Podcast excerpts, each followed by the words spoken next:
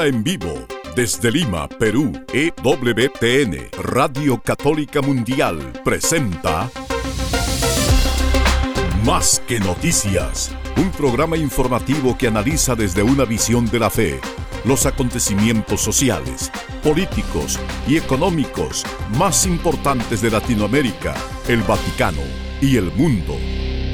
Más que noticias, respuestas a las interrogantes de los temas más actuales y la manera correcta de interpretarlos a la luz de la fe. Vidas ejemplares, actualidad del Vaticano, defensa de la vida, apologética, doctrina social de la Iglesia, devociones y mucho más. Esto es Más que Noticias. Comenzamos el programa.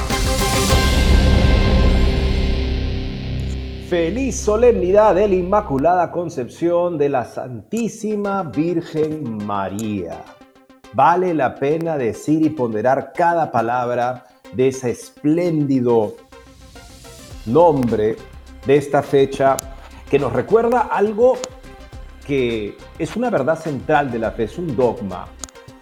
Y la iglesia lo fue profundizando a través de la piedad difundida entre la feligresía, de la que también dan testimonio los padres de la iglesia. San Agustín, por ejemplo, cuando se refiere al hecho de que no osamos nosotros hablar del pecado original con respecto a María Santísima porque no sabemos hasta dónde llegó la obra de gracia de Dios en su vida. Decía eso San Agustín, y de esa manera también daba razón de una fe que ha estado, ha sido parte de la comprensión cristiana, de la economía de la salvación, de la manera en la que Dios ha querido salvarnos, preservando a su madre del pecado original. Por supuesto, la teología tenía problemas con respecto a esta verdad.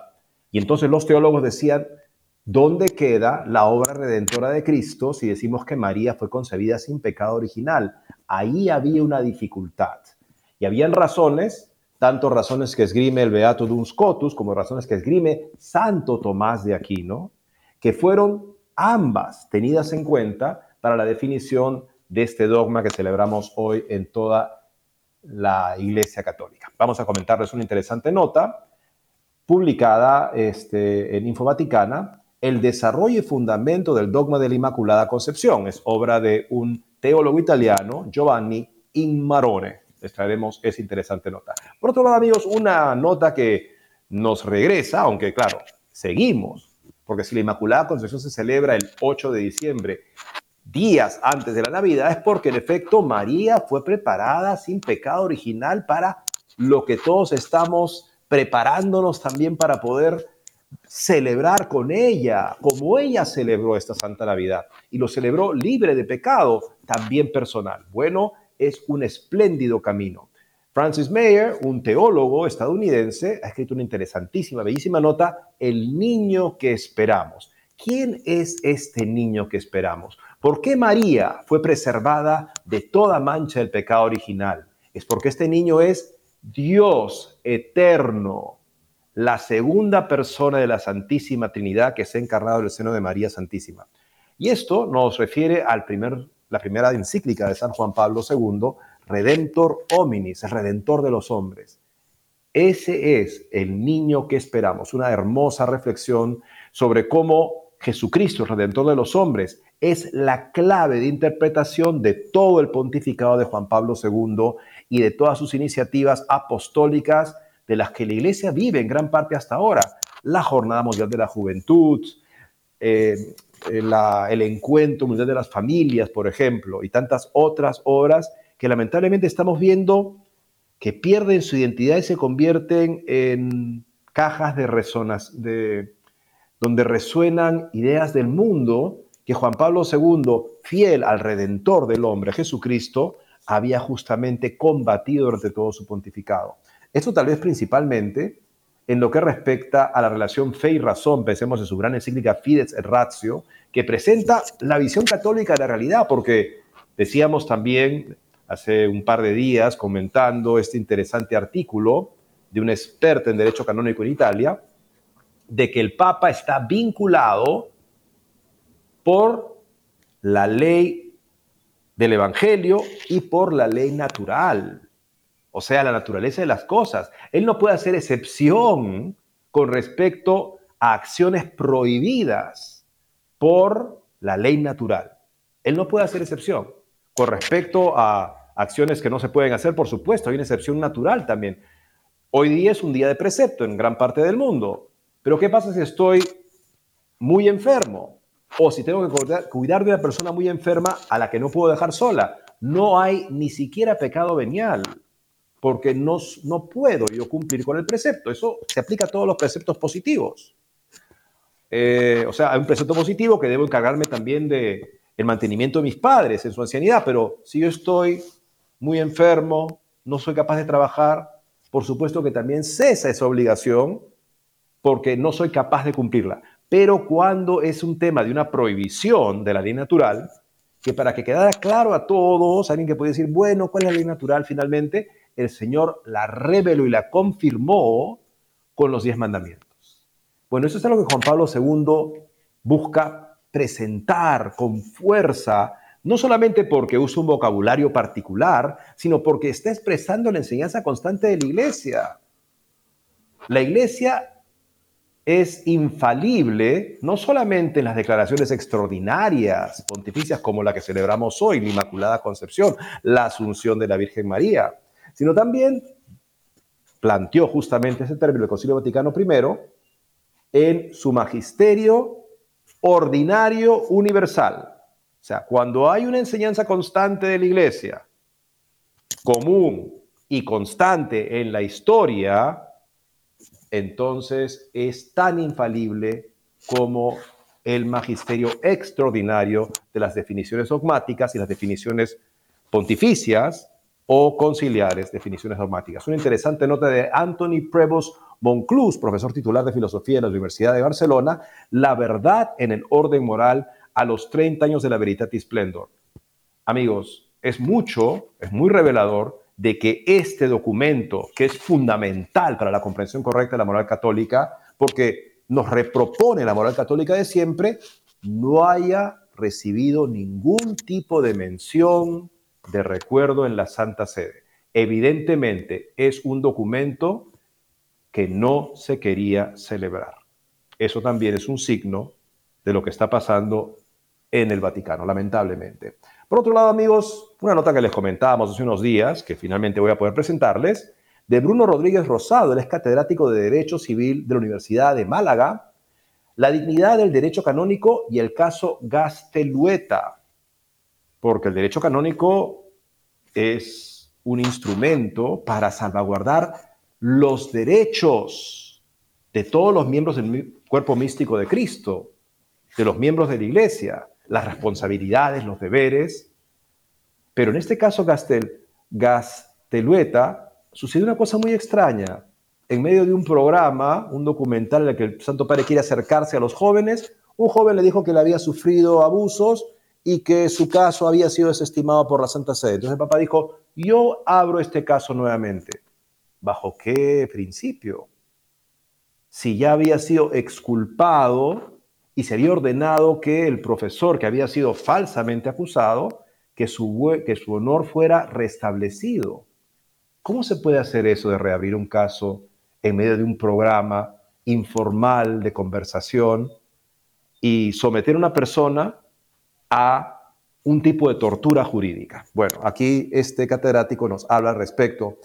Y este edición de Oniane es la segunda editorial católica en Italia eh, y acaba de publicar, amigos, la Biblia Queer, una Biblia que interpreta la revelación cristiana de la escritura de una manera que promueve los actos homosexuales.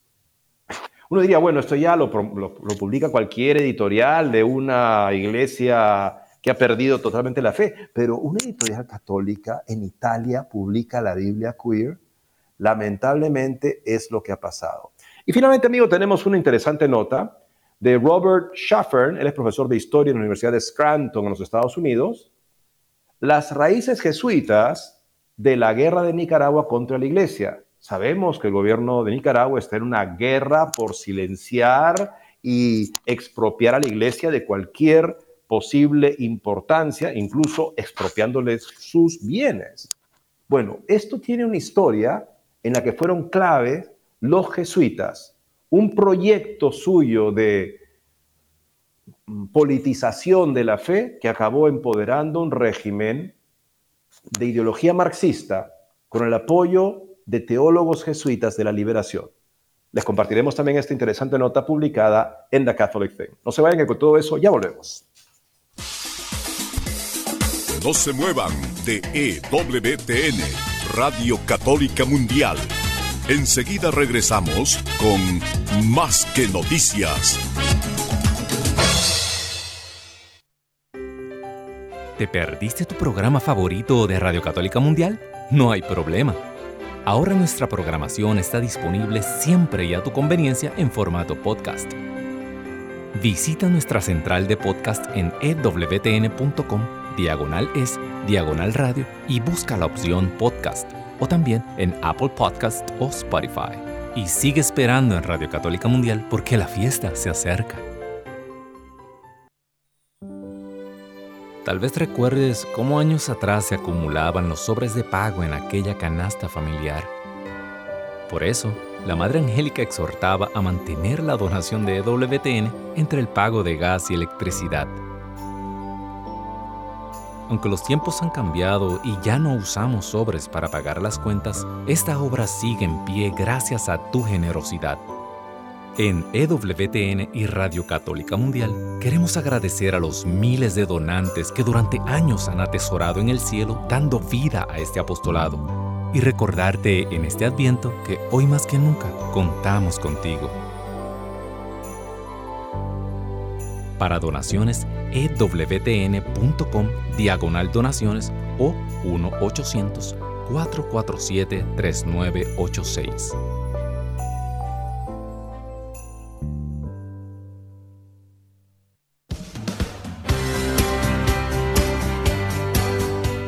Ya regresamos en EWTN, Radio Católica Mundial, con su programa Más que Noticias. Habrán notado que solo yo hablo y es porque Guillermo está en la Santa Misa en este momento. Este tenía una tarea también en su parroquia, entonces no ha podido venir por esa razón y lo tenemos a él muy presente en la en el gozo de esta fiesta el gozo de la Inmaculada Concepción. Veamos esa interesante nota de Giovanni Immarone, Iamarrone, perdón, publicada por Info el desarrollo y el fundamento del dogma de la Inmaculada Concepción. Hagamos un repaso histórico y teológico para ver cómo, con un concepto correcto de desarrollo del dogma, que quiere decir el desarrollo en la comprensión de las implicancias de la verdad revelada. O sea, la iglesia no puede inventar o recibir una nueva revelación pública. La doctrina católica nos enseña claramente que la revelación pública terminó con la muerte del último apóstol. Pero lo que la iglesia sí puede hacer es comprender la insondable riqueza del Evangelio de modo que verdades que están ya en la revelación, si bien no del todo explícitas, pero sí de una manera en la que una comprensión más profunda nos hará ver cómo son parte del contenido de la fe, todo eso que está ya en el, en el contenido de la fe, el depósito de la fe, y la iglesia va comprendiendo. Un ejemplo particular es este dogma de la Inmaculada Concepción de la Virgen María. La concepción sin mancha del pecado original. Esta expresión indica de forma negativa la presencia de María por gracia singular en el ámbito de la santidad de Dios ya desde el primer instante de su existencia. Se trata de una verdad, el misterio de la Madre de Jesús, que fue madurando en la conciencia de la Iglesia a través de un lento camino de meditación de fe y de reflexión teológica, definida solemnemente como verdad de fe por Pío IX con la bula Ineffabilis Deus Deus del 8 de diciembre de 1854. En el ámbito de la comunidad cristiana, los protestantes no reconocen esta verdad, por no estar atestiguada explícitamente en la Sagrada Escritura. Los cristianos ortodoxos, aunque confiesan con diversas expresiones la santidad plena y radical de María, hablan de la Panagios, toda santa, desde tiempos, desde tiempos, en fin, de los grandes teólogos de los primeros siglos de la cristiandad, no aceptan la verdad dogmática de la Inmaculada Concepción porque recurren a una conceptualización teológica distinta para expresar la singularidad de la situación de la Virgen y por el hecho de que no reconocen el magisterio papal, infalible. Están separados de nosotros en esa plena comunión. Entonces, como el Papa Pío IX lo define, ellos dicen, no, no reconocemos definiciones del Papa. Cualquier dogma de fe tiene que ser una decisión conciliar refrendada por el obispo de Roma aprobada por él, si no, no tampoco eso sería dogma, pero no se puede proceder, no puede proceder el Papa independientemente, es lo que ellos sostienen. En efecto, este, esta comprensión de que el Papa puede expresar, definir también doctrinas de fe, solo incluso, como lo hace en la Inmaculada Concepción, es algo que también madura en la comprensión de la fe evangélica en la Iglesia Católica a lo largo de los siglos y es definido en el mismo siglo de la Inmaculada Concepción, el siglo XIX la infalibilidad papal. Es importante tener en cuenta, continuó el autor, el recorrido plurisecular que ha llevado la Iglesia a la formulación de ese dogma mariano, intentar captar e ilustrar su verdadero sentido en el contexto de la verdad cristiana más amplia y compleja, centrada en Jesucristo, Hijo de María. Desarrollo del dogma en la conciencia de fe del pueblo cristiano y en el pensamiento teológico, intervenciones del magisterio. El dogma de la Inmaculada Concepción de María representa quizás el caso más palpable de la importancia fundamental que tiene el sentido de la fe de la Iglesia como sujeto creyente y más particularmente como pueblo que vive de forma intuitiva y espontánea su fe incluso contra las dificultades que pueda presentar la teología. Un hecho claro se deduce de la historia del dogma de la Inmaculada Concepción. La precedencia del sentido cristiano popular intuitivamente en favor del privilegio mariano sobre la teología, durante mucho tiempo titubeante a favor o en contra de él, y sobre el magisterio que no se pronuncia en forma definitiva hasta 1854. ¿Qué nos dicen las fuentes bíblicas sobre esta verdad? En el Antiguo Testamento hay una alusión a la mujer que aplastará la cabeza de la serpiente tentadora. Génesis 3.15. En los evangelios se habla de María, llena de gracia, Lucas 1.28. En el Apocalipsis encontramos a la mujer que escapa del dominio del dragón, Apocalipsis 12. En esos tres pasajes no se puede ver una indicación formal del hecho de la Inmaculada Concepción de María, sino solo algunos oscuros indicios de ella. Sin embargo, el pueblo cristiano, con su sentido de la fe, basándose precisamente en estos pasajes bíblicos y en otros menos relevantes, consideró e invocó desde los primeros siglos a María la Panagios, la totalmente santa y sin pecado. En Oriente, desde el siglo VII, especialmente con San Andrés de Creta, San Germán de Constantinopla y San Juan Damasceno, se empezó a hablar de la santidad original de María y a celebrar la fiesta de su concepción. Esta fiesta pasó a Occidente en el siglo IX y se difundió a partir del siglo XI por todas partes, a pesar de la oposición de grandes santos y teólogos. Esta oposición estaba motivada por el hecho de que la teología occidental, a partir de San Agustín, consideraba a María por una parte como llena de gracia, pero para reaccionar contra el pensamiento pelagiano que negaba el pecado original y la necesidad universal de la redención de Cristo, afirmaba por otra parte que María, como miembro de la humanidad, pecadora, había contraído antes el pecado original con todos los seres humanos hijos de Adán, siendo redimida posteriormente por su Hijo Jesucristo. En esta línea se movieron también los grandes, los más grandes doctores medievales, San Bernardo, San Anselmo, Santo Tomás de Aquino y San Buenaventura.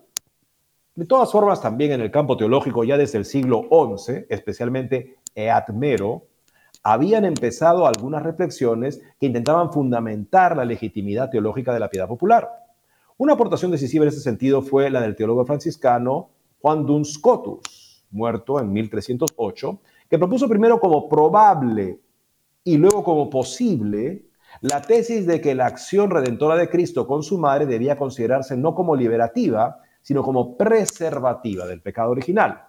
Con esta propuesta el gran teólogo mantenía la universalidad del pecado y de la función redentora universal de Cristo, pero señalaba una influencia redentora de Cristo en su madre más radical, más perfecta que la que ejercía sobre los demás seres humanos. La propuesta de Scotto, asumida y defendida en el terreno teológico por los franciscanos, fue ganando gradualmente, aunque con algún esfuerzo, el consenso de la mayoría del mundo teológico y dio un sólido fundamento doctrinal a la intuición de fe del pueblo y a la praxis litúrgica que se había afirmado ya hacía tiempo. El magisterio de la Iglesia empezó a intervenir en esta cuestión.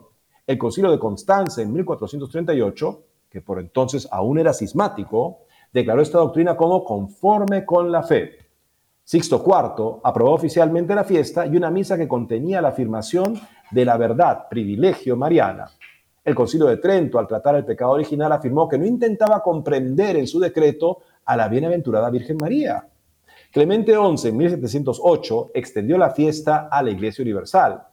Pío IX proclamó como verdad de fe la doctrina que sostiene que la Beatísima Virgen María fue preservada inmune de toda mancha de la culpa original en el primer instante de su concepción por singular gracia y privilegio de Dios Omnipotente, en atención a los méritos de Cristo Jesús Salvador del género humano. Desde entonces, los sumos pontífices, especialmente Pío XII, con la encíclica Fulgens Corona de 1953, han intervenido varias veces para confirmar, precisar y profundizar el sentido de esta verdad mariana, proclamada también por el Vaticano II. Fundamento y significado teológico del dogma de la Inmaculada Concepción. El fundamento de esta verdad, privilegio mariano, es la maternidad divina de María, o sea, ella es madre de Dios en su encarnación. La plenitud de gracia con la que Dios la adornó desde el primer instante de su existencia encuentra su razón fundamental en el hecho de que estaba destinada a convertirse en la madre del Hijo de Dios, redentor del pecado de la humanidad. A este motivo hay que añadir también el de la cooperación activa de la Madre de Jesús en la derrota del pecado y del mal en el mundo, la que había sido llamada a prestar su cooperación generosa y singular en la obra redentora del Hijo, tanto en la realización del acontecimiento redentor como en su asimilación provechosa por parte de los hombres en el curso de los siglos, su maternidad espiritual, fue hecha por Dios radicalmente inmune, ya desde el principio de las mordeduras del mal de la serpiente. Al indicar el significado teológico y espiritual de esta verdad mariana, la teología reciente se mueve en diversas direcciones. María es la toda santa por iniciativa soberana de Dios y con esto y en esto constituye un reflejo luminoso de la santidad de Dios en la historia de los hombres, marcada por el pecado, así como una, por una realización ejemplar de la santidad a la que está llamada la Iglesia. María Inmaculada constituye el, el comienzo luminoso de aquel mundo renovado que Dios ha venido a implantar en la historia por medio de Cristo en la fuerza del Espíritu, así como el punto de referencia y de orientación para sus hermanos y hermanas que luchan fatigosamente contra las fuerzas del mundo corrompido. Su excelsa santidad no la aleja de sus hermanos, sino que indica luminosamente la meta hacia la que Dios, por pura gracia, llama a todos los hombres en un mundo de pecado. O sea, María, en su inmaculada concepción, es un motivo de esperanza para todos los miembros de la iglesia, porque ella ya tiene la santidad en plenitud que el Señor quiere para todos nosotros. María es reina de los ángeles por su cooperación ejemplar en el plan de Dios en medio de las dificultades de la vida. Lo que explica Santo Tomás, el ángel bueno es un ser que simplemente se vuelve a Dios para darle gloria y no experimenta ninguna dificultad en servir a Dios, porque es un ser puramente espiritual. Mientras que el ser humano sí experimenta gran dificultad, en eso está también nuestra nuestra naturaleza física que nos expone justamente a las dificultades físicas, además, contrariado el orden de la naturaleza humana por el pecado original, hay un desorden en nosotros, todo eso nos plantea una serie de dificultades y el Señor Jesucristo por eso también al encarnarse toma para el hombre, él mismo hace suya la condición del sufrimiento y la dificultad humana, salvo en la ignorancia y en el pecado, para enseñarnos a caminar.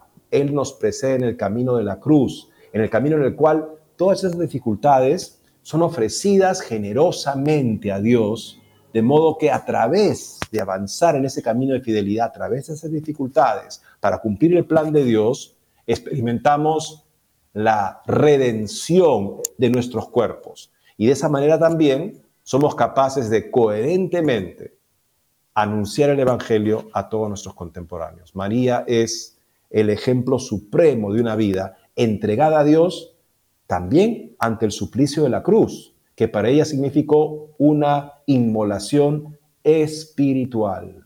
Cristo se inmola física, espiritualmente, María se inmola espiritualmente y de esa manera nos enseña también ante las dificultades de la vida a no absolutizar o poner, poner en primer lugar cualquier situación pasajera, porque justamente eso es, el valor de esa situación está en llenarla de entrega a Dios para que resulte en una recompensa eterna que podremos compartir también con nuestros contemporáneos en este camino, en la medida que ofrecemos todo, que entregamos todo y nos entregamos en toda situación al plan de Dios una hermosa reflexión. Veamos ahora, amigos, esta interesante nota de Francis Mayer. Francis Mayer es investigador principal de estudios católicos en el Centro de Ética y Políticas Públicas. Bueno, nos escribe una nota sobre la importancia de el niño que esperamos, redentor del hombre, en San Juan Pablo II. El Adviento es un tiempo de preparación para el niño Jesús en Navidad, pero en una época de apetitos y distracciones interminables, vale la pena reflexionar sobre quién es exactamente ese niño. Visité Polonia cuando era un joven editor en 1989, una década después de la primera visita de Karol Wojtyla a su tierra natal como Papa Juan Pablo II, y apenas unos meses antes de que colapsara el régimen respaldado por los soviéticos. Todavía recuerdo lo sombrío que parecía. Muchos de los edificios de Varsovia se levantaban sobre cimientos dos o tres pies más altos que la calle. La razón era sencilla.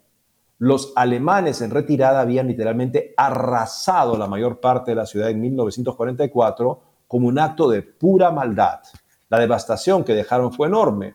Fue tan costoso limpiarlo después de la tierra que simplemente se construyeron nuevas estructuras en Varsovia sobre los escombros.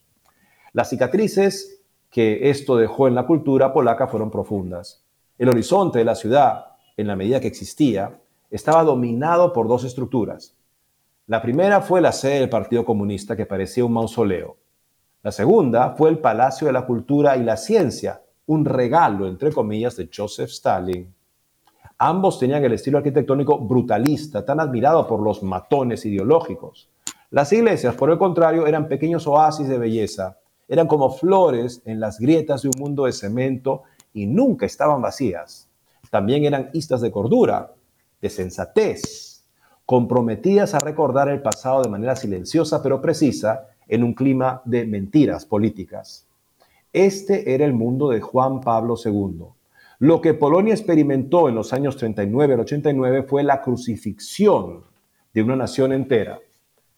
Fue llevada a cabo por dos sistemas venenosos, que se diferenciaban principalmente en las teorías sociales que utilizaban para justificar su inhumanidad, los nazistas y los comunistas. Las ideas son abstracciones, pero tienen consecuencias. Y en Polonia, estas consecuencias fueron llevadas a la práctica salvajemente. En el caso de Karol Bostila, las dificultades que soportó en su propia vida y el sufrimiento que vio en tantos otros sirvieron como una especie de prueba de purificación de fuego disolvió todo lo no esencial en su carácter, todo excepto un núcleo duro de valentía y claridad de pensamiento que le permitió creer en el hombre porque creía y confiaba en Dios, un Dios que amaba tanto al mundo que había enviado su único hijo para redimirlo. Llevó todo esto consigo al papado en octubre de 1978 y nos da el contexto de su primera encíclica, Redemptoris Redemptor hominis o redentor del hombre. Para Bostila, la persona de Jesús y nuestra relación con Él siempre es lo primero. La moralidad y la ética que se derivan de esa relación son importantes, pero vienen en segundo lugar. Jesucristo nos revela la naturaleza y la dignidad de nuestra humanidad. Los deberes que acompañan a nuestra humanidad se derivan de ese encuentro continuo. Caro Bostila, como Juan Pablo II, pasaría todo su ministerio papal aclarando y refrescando quién es la iglesia, por quién es Jesucristo. Para Bostila, La iglesia no es una colección de abstracciones religiosas. Ella es la novia de Jesucristo, el verbo encarnado de Dios en el mundo. Continuaremos con esta interesante reflexión sobre el corazón de Carlos Bostila, que es el corazón de nuestra fe católica, después de esta pausa. No se muevan de EWTN, Radio Católica Mundial. Enseguida regresamos con Más que Noticias.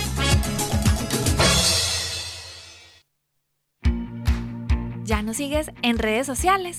Encuéntranos en Instagram y Facebook como arroba EWTN Radio Católica Mundial para que estés al tanto de nuestra programación, además de mensajes que alimentan tu fe.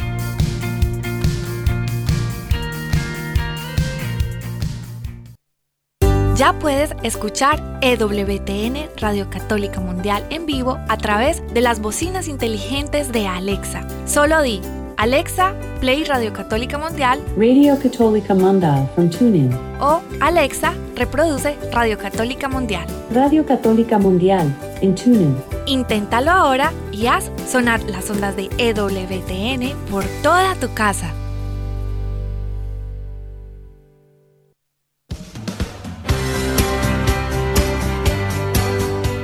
Ya regresamos en EWTN, Radio Católica Mundial, con su programa Más que Noticias. El niño que esperamos, reflexión de Francis Mayer, que es investigador principal de estudios católicos en el Centro de Ética y Políticas Públicas. Continuamos con esta reflexión publicada por The Catholic Thing. La palabra de Dios es una persona no simplemente un libro o una idea, se hizo carne, vivió entre nosotros y por amor nos dio la iglesia como guía hacia nuestro verdadero hogar en el cielo. Pero ella sigue siendo su iglesia. Ella pertenece a Jesucristo. La iglesia nos pertenece solo en el sentido de que primero le pertenecemos a Jesucristo, no como sus maestros o arquitectos el corazón de la encíclica de Juan Pablo es simplemente este. Cita el documento Redemptor Hominis. El hombre no puede vivir sin amor. Sigue siendo un ser incomprensible para sí mismo. Su vida carece de sentido si no se le revela el amor. Si no encuentra el amor, si no lo experimenta y lo hace suyo, si no participa íntimamente en él. Por eso Cristo Redentor revela plenamente al hombre a sí mismo esta es la dimensión humana del misterio de la redención. En esta dimensión de amor sacrificial, el hombre encuentra nuevamente la grandeza, la dignidad y el valor que pertenecen a su humanidad. Redemptor Hominis, número 10. Redemptor Hominis fundamenta el papado de Juan Pablo II. Todo su posterior cuerpo de enseñanza se basa en este texto. Está todo ahí, explícita o implícitamente, en forma de semilla. La realidad de la verdad objetiva, la dependencia mutua de la fe y la razón, la santidad de la vida desde, desde la concepción hasta los enfermos y ancianos, la naturaleza de los derechos humanos y el progreso, la prioridad de la misericordia, el significado de la libertad humana, la dignidad del trabajo, la necesidad de justicia económica y la centralidad de la Eucaristía para una vida en Cristo. Hay una majestuosidad de mente y espíritu en el texto. Hay una majestuosidad que hoy se echa mucho de menos y que conmueve al lector incluso décadas después. Hay muchas razones para llamar a San Juan Pablo II el Grande. Redemptor Hominis es seguramente una de ellas. Terminaré con una rápida observación. Algunas de las ideas más impresionantes de Redemptor Hominis tienen lugar en las secciones 15 y 16. Bostila señala que los avances tecnológicos del hombre son dramáticos y rápidos, pero nuestra madurez en el pensamiento moral y ético no ha seguido el ritmo. Así nuestro entusiasmo por el poder sobre la naturaleza puede llevarnos mediante pasos sutiles a convertirnos en víctimas de nuestro propio conocimiento. La tecnología tiene un efecto Mefistófeles. Siempre tiene consecuencias no deseadas. En los años transcurridos desde Redemptor Hominis, los cambios que hemos visto en ingeniería genética, inteligencia artificial, herramientas de vigilancia social, armamento y una docena de otras tecnologías de alto impacto han sido transformadores. Vivimos en una época en la que las fantasías transhumanistas y el eclipse del hombre, para citar al académico de la Universidad de Duquesne, Charles Rubin, se están convirtiendo en cuestiones de urgencia.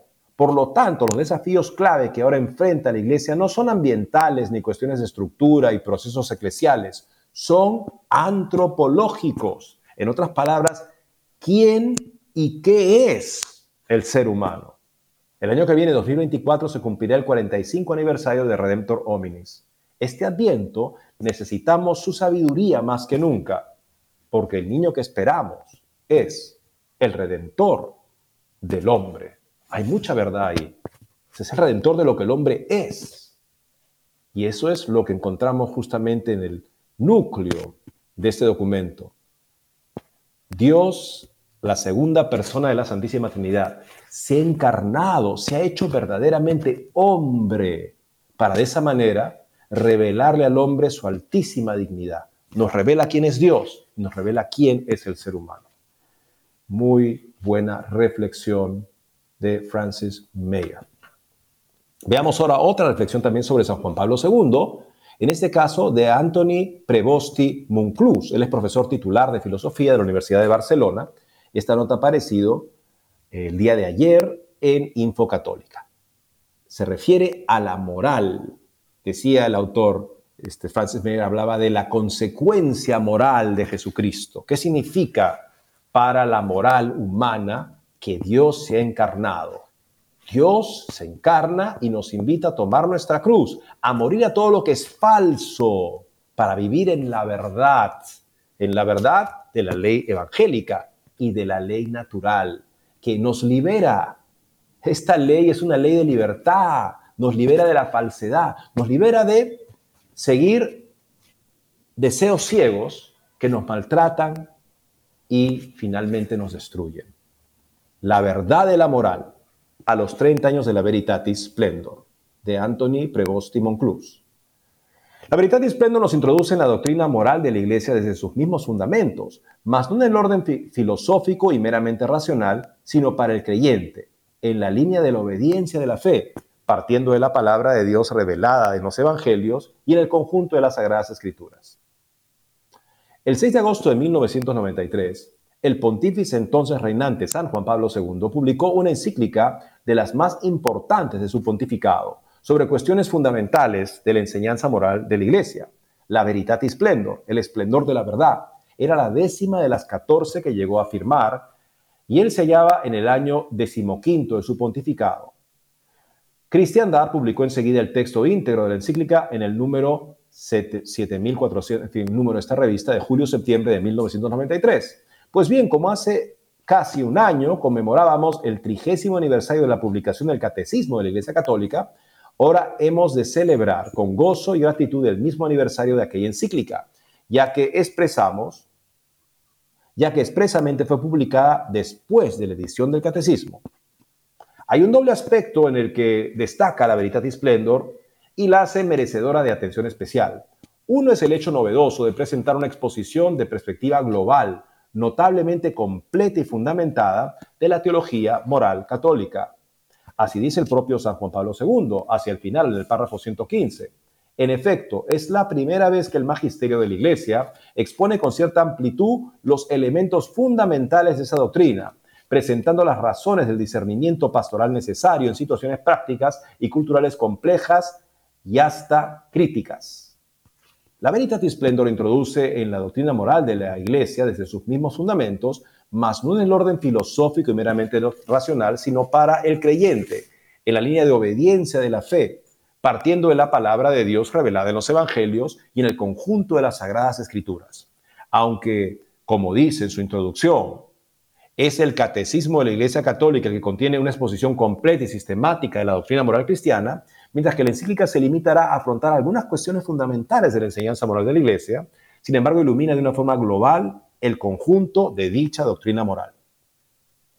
Por este motivo, dicha encíclica puede servir perfectamente como lectura de entrada al estudio de la, moral católica, mejor que cualquier manual. Por este motivo también dicha encíclica tiene que ser recordada, no solo en su 30 aniversario como una mera efemérides histórica, sino también como referencia sólida y fuente permanente de formación y reflexión moral de los creyentes. Recuerdo cuando tomé un curso de teología moral en el año 95, si mal no recuerdo, y el profesor, el padre Anthony Mastroeni, catedrático de teología moral en la Universidad Franciscana de Steubenville, dijo, ustedes no saben o sea, la claridad y seguridad con la que podemos enseñar hoy estos temas, dos años después de la publicación del Catecismo y de la encíclica Veritatis Splendor, porque antes de la publicación del Catecismo y la Veritatis Splendor, todo lo que ahora está tan claro y tan seguro y podemos afirmar teológicamente, parecía que todo estaba en discusión por un abuso de lo que supuestamente era la reforma en la teología moral querida por el Concilio Vaticano II, que acabó significando para muchos que todo era dudable, que no había nada seguro, que todo era cuestión de, en fin, hacer un tipo de cálculo de bienes y males en cada situación y ya no habían normas morales absolutas negativas que prohibían ciertos actos, aunque eso siempre había sido la enseñanza de la iglesia y la comprensión del pueblo cristiano. Continuamos con el autor acá. El otro aspecto lo constituye su intención concreta en el momento histórico de su publicación. En palabras nuevamente del propio Papa, se puede resumir así. Hoy se hace necesario reflexionar sobre el conjunto de la enseñanza moral de la Iglesia con el fin preciso de recordar algunas verdades fundamentales de la doctrina católica que en el contexto actual corren el riesgo de ser deformadas o negadas. El Papa hace referencia a la difusión en el interior de la misma Iglesia de muchas dudas y objeciones a sus enseñanzas morales tradicionales, lo cual ha creado una situación nueva y una verdadera crisis. No se trata de objeciones puntuales, sino de una impugnación global y sistemática del patrimonio moral. En su raíz ve el Papa corrientes de pensamiento que terminan por erradicar la libertad humana de su relación esencial y constitutiva con la verdad. Juan Pablo II insiste y se entretiene en esta idea. El problema de la referencia a la verdad, no solo en el orden intelectual, sino especialmente en el orden moral. De ahí intuimos el inicio, las primeras palabras que sirven para dar nombre a la encíclica, el esplendor de la verdad. La estructura de la encíclica es sencilla y clara y nos servirá muy bien para recorrer brevemente su contenido. Además de los naturales párrafos de introducción y de conclusión, se compone de tres capítulos, cuyo contenido y sentido se expresa con profundidad en sus respectivos encabezamientos, cada uno formado por una cita del Nuevo Testamento y un epígrafe explicativo. Vamos a verlo a continuación. El primer capítulo se titula así, Maestro, ¿qué de hacer de bueno? Mateo 19, 16. Cristo y la respuesta a la pregunta moral. Lo que pone en marcha la reflexión moral es una pregunta, la que el joven rico le planteó Jesús y que vale para todo hombre. ¿Qué de hacer de bueno?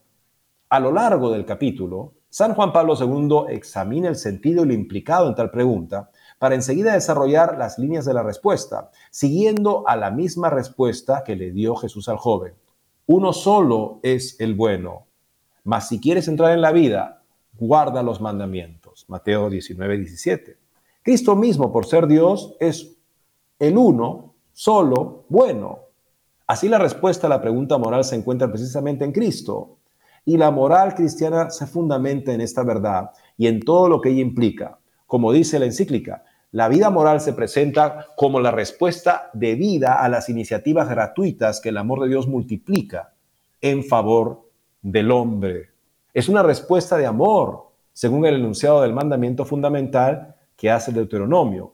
Escucha, Israel, el Señor es nuestro Dios, el Señor es uno solo. Amarás al Señor tu Dios con todo tu corazón, con toda tu alma y con todas tus fuerzas. Después de considerar el papel fundamental de la ley divina, los mandamientos, como primera etapa necesaria en el camino hacia la libertad, el Papa añade la invitación final de Jesús al joven rico, ven y sígueme, para recorrer un camino de perfección. Es sobre todo en la reflexión sobre la invitación a la perfección en donde el Papa ilumina la, realidad de la libertad como base y condición de la vida moral del hombre. La perfección, escribe Juan Pablo II, exige aquella madurez en el darse a sí mismo, a que está llamada la libertad del hombre. Es importante comprender que la libertad del hombre y la ley de Dios no se oponen, sino al contrario, se reclaman mutuamente. Esto que puede parecer conflictivo es sólido y luminosamente explicado por San Juan Pablo II en la Veritatis Splendor.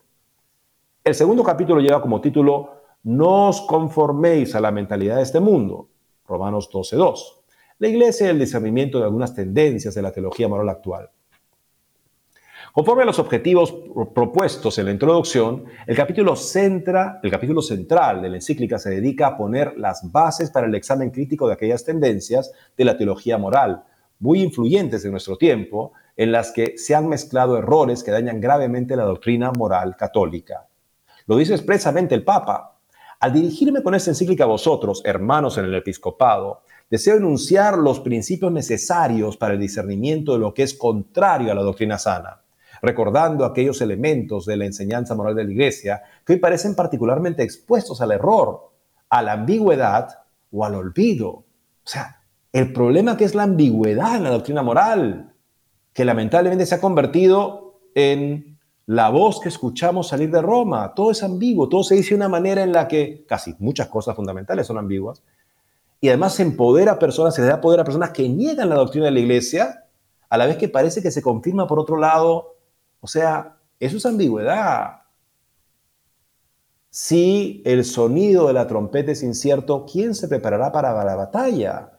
Parece que ya no importa que la feligresía sea masacrada por una avalancha de errores de la cual Roma ya no ve como prioridad defender la fe de los sencillos, lamentablemente. Continuamos. Además, estos errores, ambigüedades u olvidos no solo afectan a la doctrina moral, sino que relacionan con la ignorancia y el error en el saber más básico y necesario para el hombre, el que se refiere a su propio ser y a su vida, los que el Papa llama enigmas recónditos de la condición humana.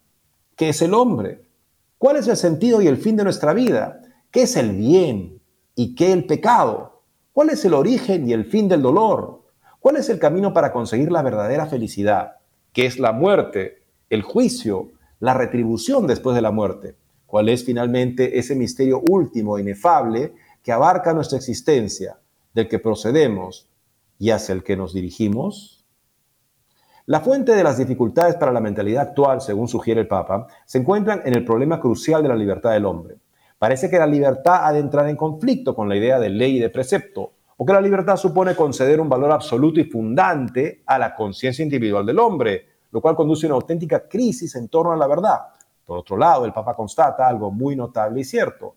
Paralelamente a la exaltación de la libertad y paradójicamente en contraste con ella, la cultura moderna pone radicalmente en duda esta misma libertad. Por un lado te dice, sí, la verdad es un deseo absoluto, no tiene ningún límite. Por otro lado, el hombre es simplemente presa de sus deseos ciegos las dos, justamente minando el sentido concreto de la libertad. Si es por eso es que el hombre tiene que, necesita la verdad para ser libre. No puede ser libre simplemente siguiendo sus deseos evidentemente ciegos. Continúa este texto, pero sin libertad no hay moral, advierte, aunque es necesario reconocer cuál es la verdadera libertad, es decir, la de la voluntad. Para ello nos remite al concilio que enseñó que la verdadera libertad es signo eminente de la imagen divina en el hombre, esto justamente lo plantea muy bien San Agustín, que descubrió la liberación de la verdad en su vida y Santo Tomás de Aquino también. La libertad no es tanto una condición inicial del hombre, que está muy condicionado por, en fin, fuerzas que no lo dejan ser libre, sino que la verdad, la libertad es un logro, un logro de la naturaleza cooperando con la gracia, que es sanada por esa gracia para vivir en la verdad evangélica y también en la verdad natural, de la ley natural.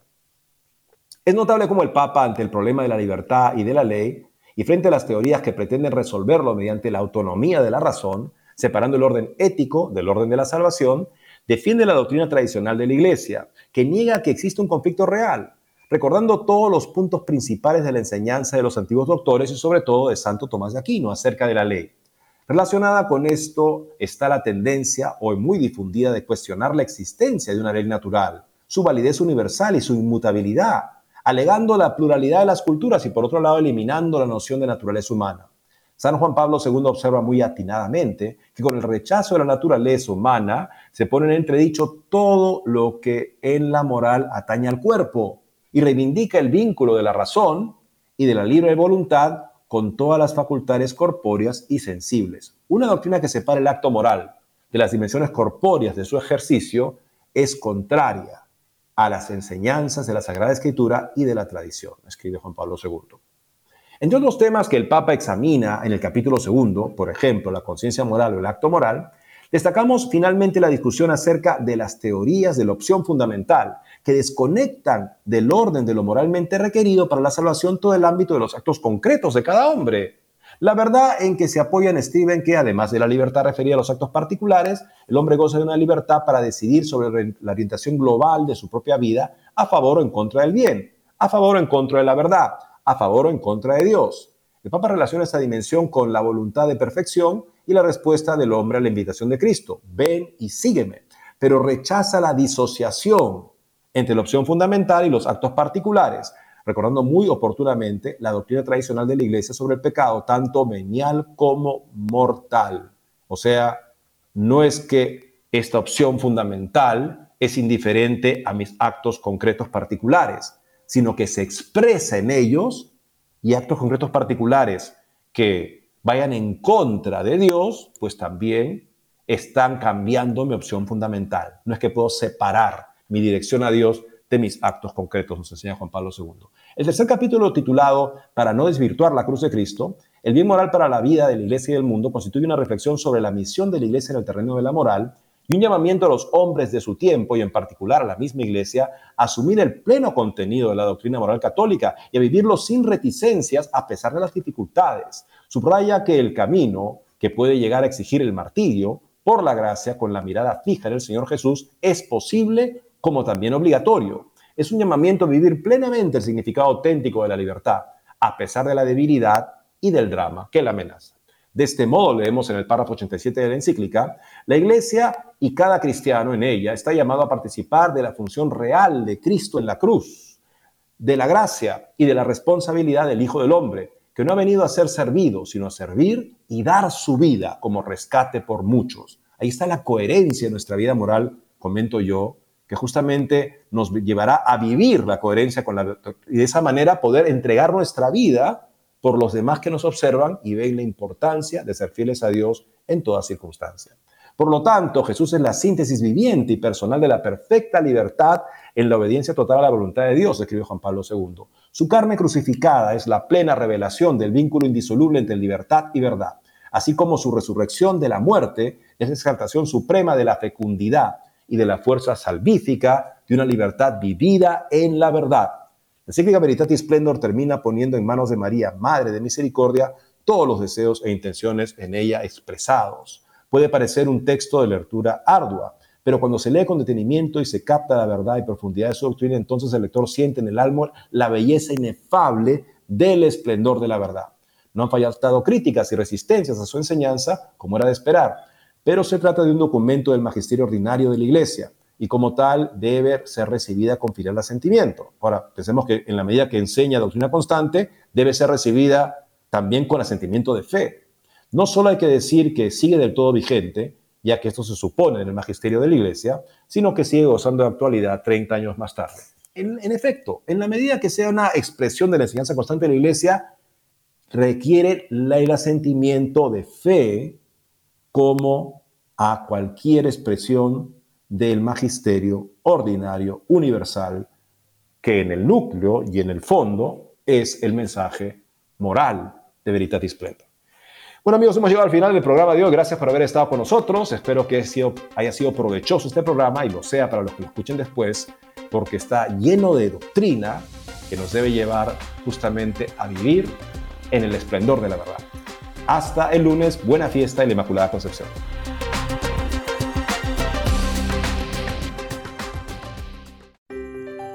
¿Te perdiste tu programa favorito de Radio Católica Mundial? No hay problema. Ahora nuestra programación está disponible siempre y a tu conveniencia en formato podcast.